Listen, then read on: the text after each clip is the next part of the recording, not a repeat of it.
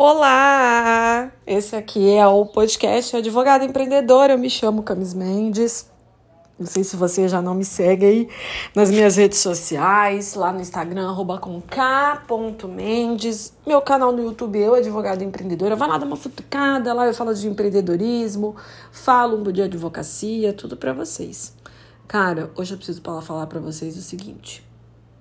Eu tô prestes a demitir o meu cliente. Cara, cara chato, mano.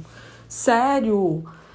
Ai, Camis, você fala assim do seu cliente? Falo, porque tem gente chata. Eu não sou obrigada a aguentar as pessoas, sabe? Não sou obrigada a aguentar arrogância. Não sou obrigada a aguentar a pessoa a querer achar, mandar no meu trabalho, a falar como se ele fosse o advogado né? Então, o que, que eu faço? Eu sempre coloco as pessoas nos seus devidos lugares. Acontece que tem pessoas que não têm desconfiômetro, gente. E aí que o negócio pia. Porque quando a pessoa não tem desconfiômetro, você começa jogando umas indiretas. E depois você acaba não sendo grossa, mas acaba falando para ela: olha, fique tranquilo, eu sei o que eu tô fazendo esse aqui, essa é a minha função, mas parece que a pessoa ela a desconfiar. Sempre, sempre, sempre. Então, para você não passar por isso, seja uma pessoa mais consciente. Como assim consciente?